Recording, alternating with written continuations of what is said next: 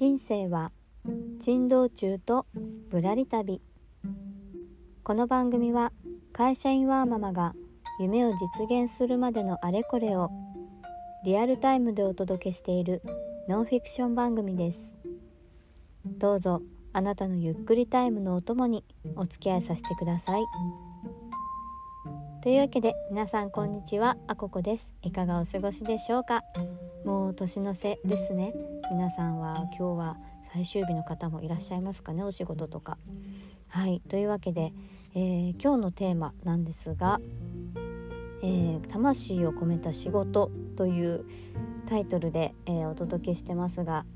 まあね数週間前かな？に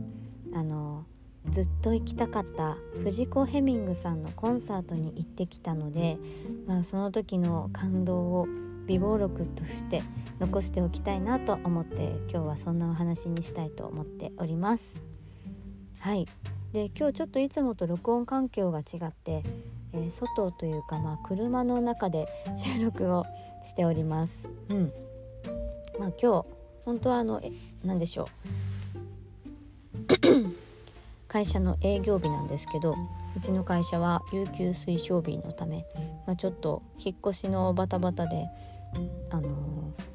警察にこう免許証の住所の書き換えとか行ったりとかなんだりでまあ主人も同じ感じでいろいろとあちこち回ってる中で今ちょっとね空き時間夫がいない間に収録をしております。はいというわけで本題なんですが、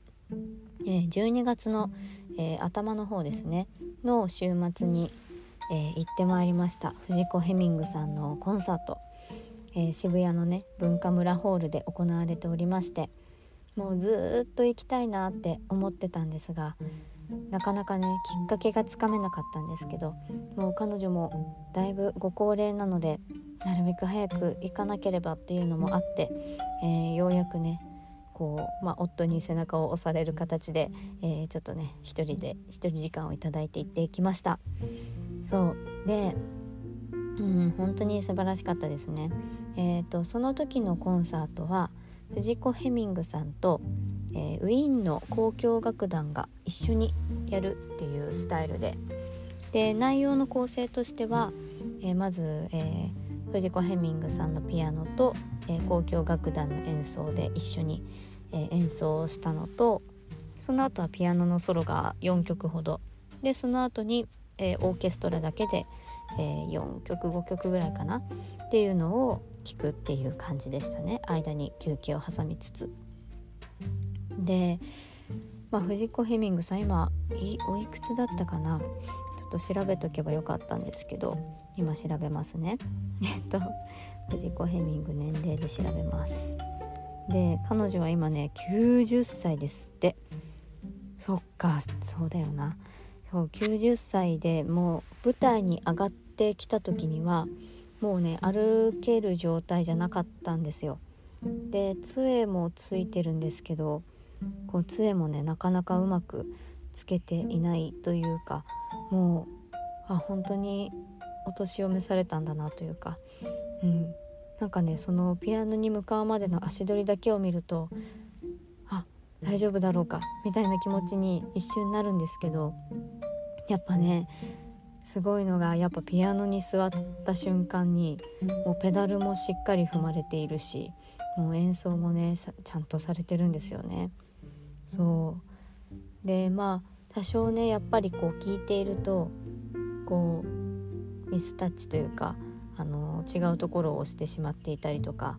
あの有名なあのラ・カンパネラも弾かれたんですけれども冒頭の部分でちょっとうまくいかなくてやり直しをしたりとかっていうのもありましたがでもねそれでもやっぱり素晴らしかったですね。あのラー・カンパネラご存知の方はわかると思うんですけどこう中盤から結構こうスピードが上がるじゃないですか。あの一番そこが難しいところかなって思うんですけどもうその部分はね完璧なんですよもう序盤のゆっくりなところだけちょっと間違えたんですけどもうその以降がもう本当に凄まじくって、ね、他の曲も本当に見事に、えー、演奏されていてなんかこれ本当にすごいなってうまく言葉にまだできてないんですけど本当にね涙が出るぐらい素晴らしかったです。まあなんか途中のトークのところで、まあ、なかなかこううまく歩けなかったりとか、まあ、手も足もしびれていて最後まで演奏できるかどうかっていう感じだけれどもやりますみたいな感じでお話をされていたんですよね。でまあ本当に冗談とかも言っていたりとかして、うん、やっぱこうピアノを弾くと頭が弱らないっていう話は聞いたことあるんですけど本当にその通りかもしれないって思うぐらい体はねいろいろとこうガタが来ているっていう風におっしゃってたんですけどもう頭は元気っていう感じでしたね。そうでなんかそのうまくね変装できない状態にあってもステージに立ち続けるってどういうことなんだろうっていうのをそれを聞きながらすごく考えさせられました。まあ、中にはこうピアノだけでなくてもね、こういう自分の体を使ってお仕事をされている方って年を取るごとに自分の思ったようなパフォーマンスができなくなるともうやめてしまわれる方も出てくるじゃないですか。ね、でまあそれがその人なりのこうプロ意識によるものっていうのは分かっていますしそれはそれでねあのご本人の選択なんですけどでもあえてその藤子ヘミングさんがその状態であっても、まあね、今でもコンサートをずっと継続されていることってどういうことなんだろうっていうのをいろいろこう見ながら考えているとやっぱね、まあ、このタイトルに戻ってくるんですけど本当にこのピアノに魂を込めているんだなっていうのを、うん、身をもって実感させられました。多分藤子ヘミングさんはピアノを弾かなくなったら本当に何だろう。うーんうまく表現ができないんですけどイコール命が尽きてしまうぐらいの感覚なんじゃないかなというかもうピアノを弾いていることこそが彼女にとっての命というかなんかそれを本当にね見せつけられた感じがして鳥肌も立ったし涙も出るしあのマスクしててよかったっていう感じなんですけど。そうとっても素晴らしかったです。でたまたまこうね結構ギリギリでチケットを取ったんですけど偶然最前列が2席だけかな空いてて。だからすごいね目の前でこうピアノの目の前で演奏を聴くことができるっていうすごいいい経験をしました。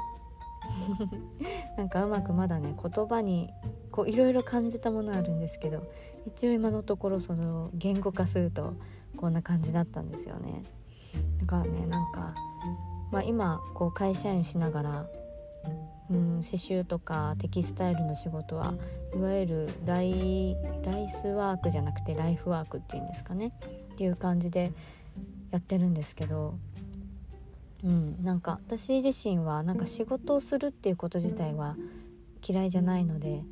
こう定年退職してなんかずっとぼーっとしてたいっていう気持ちも あんまりなくってその自分の好きなねものづくりの仕事であればなんか何歳になってもやりたいと思うし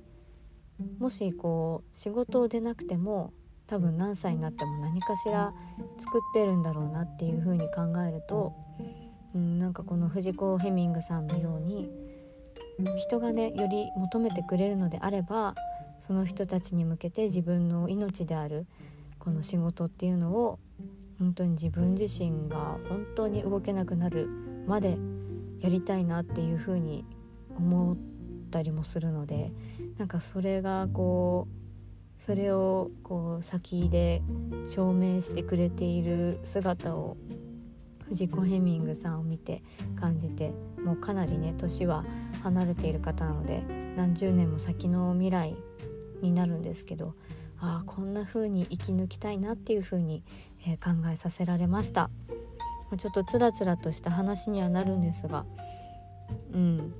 こんな風にねちょっと一旦言葉にしとかないと自分の中でもなかなかね消化しきれないので まあ皆さんへの今年の